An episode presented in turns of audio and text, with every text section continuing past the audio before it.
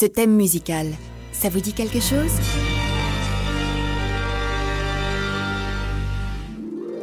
Je suis Constance et bienvenue dans Mélociné, le podcast consacré aux musiques de films.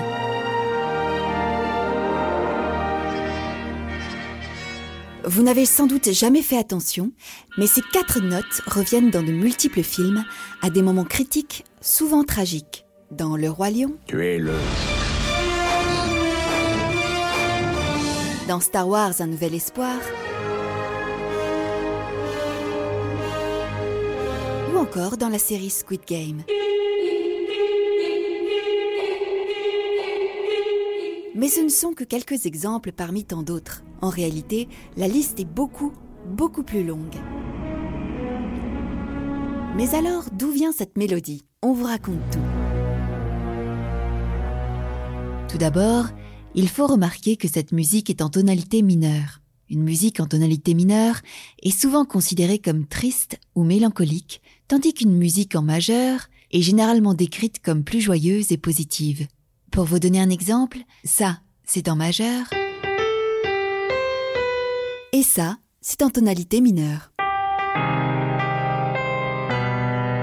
En majeur, on passe un joyeux anniversaire. Et pour la tonalité mineure, eh bien, on passe un anniversaire euh, seul, au bureau, un lundi. Compris? Ok, revenons à nos quatre notes. Cette musique est tirée d'une pièce liturgique nommée Dies Irae, le jour de colère en latin. Un chant grégorien datant du XIIIe siècle, aux connotations sombres, évoquant la colère de Dieu et le jugement dernier. C'est le jour de l'Apocalypse, le jour où l'on décide si votre âme ira au paradis ou si elle sera condamnée à l'enfer pour l'éternité. En 1830, le compositeur français Hector Berlioz crée la symphonie fantastique dans laquelle on retrouve ce célèbre thème.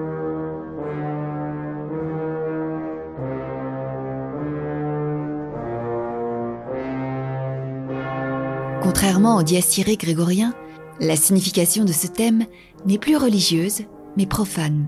En effet, ce cinquième mouvement appelé le songe d'une nuit de sabbat décrit une scène se déroulant dans un cimetière où se trouvent sorciers et monstres. Ce thème évoque désormais la magie noire et le fantastique. Moins d'un siècle plus tard, le cinéma muet est créé. Les musiques qui accompagnent les films doivent créer l'atmosphère et donner les intentions des personnages. En 1927, le réalisateur Fritz Lang utilise ainsi le célèbre motif grégorien pour son film Metropolis, afin d'illustrer des scènes faisant notamment intervenir la mort.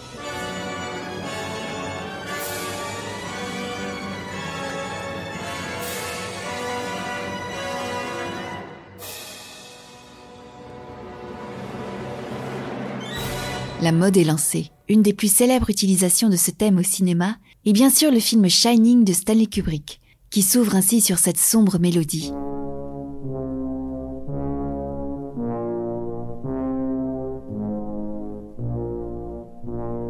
Le fait d'utiliser ce célèbre thème en ouverture plonge immédiatement le film dans une ambiance inquiétante, car cette musique annonce désormais un funeste présage.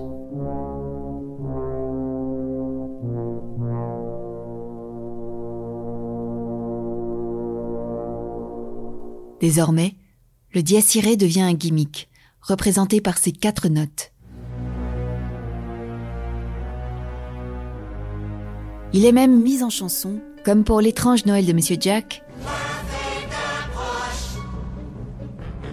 La fête approche. Ou bien La Reine des Neiges 2. Étonnant, non? Pendant environ 800 ans, cette musique s'est transmise de génération en génération à travers les siècles. Et elle est aujourd'hui intégrée dans notre culture populaire grâce à ces quatre notes. On parie que vous les reconnaîtrez désormais. Non? Ici Replay, dernier survivant du Nostromo. Terminé.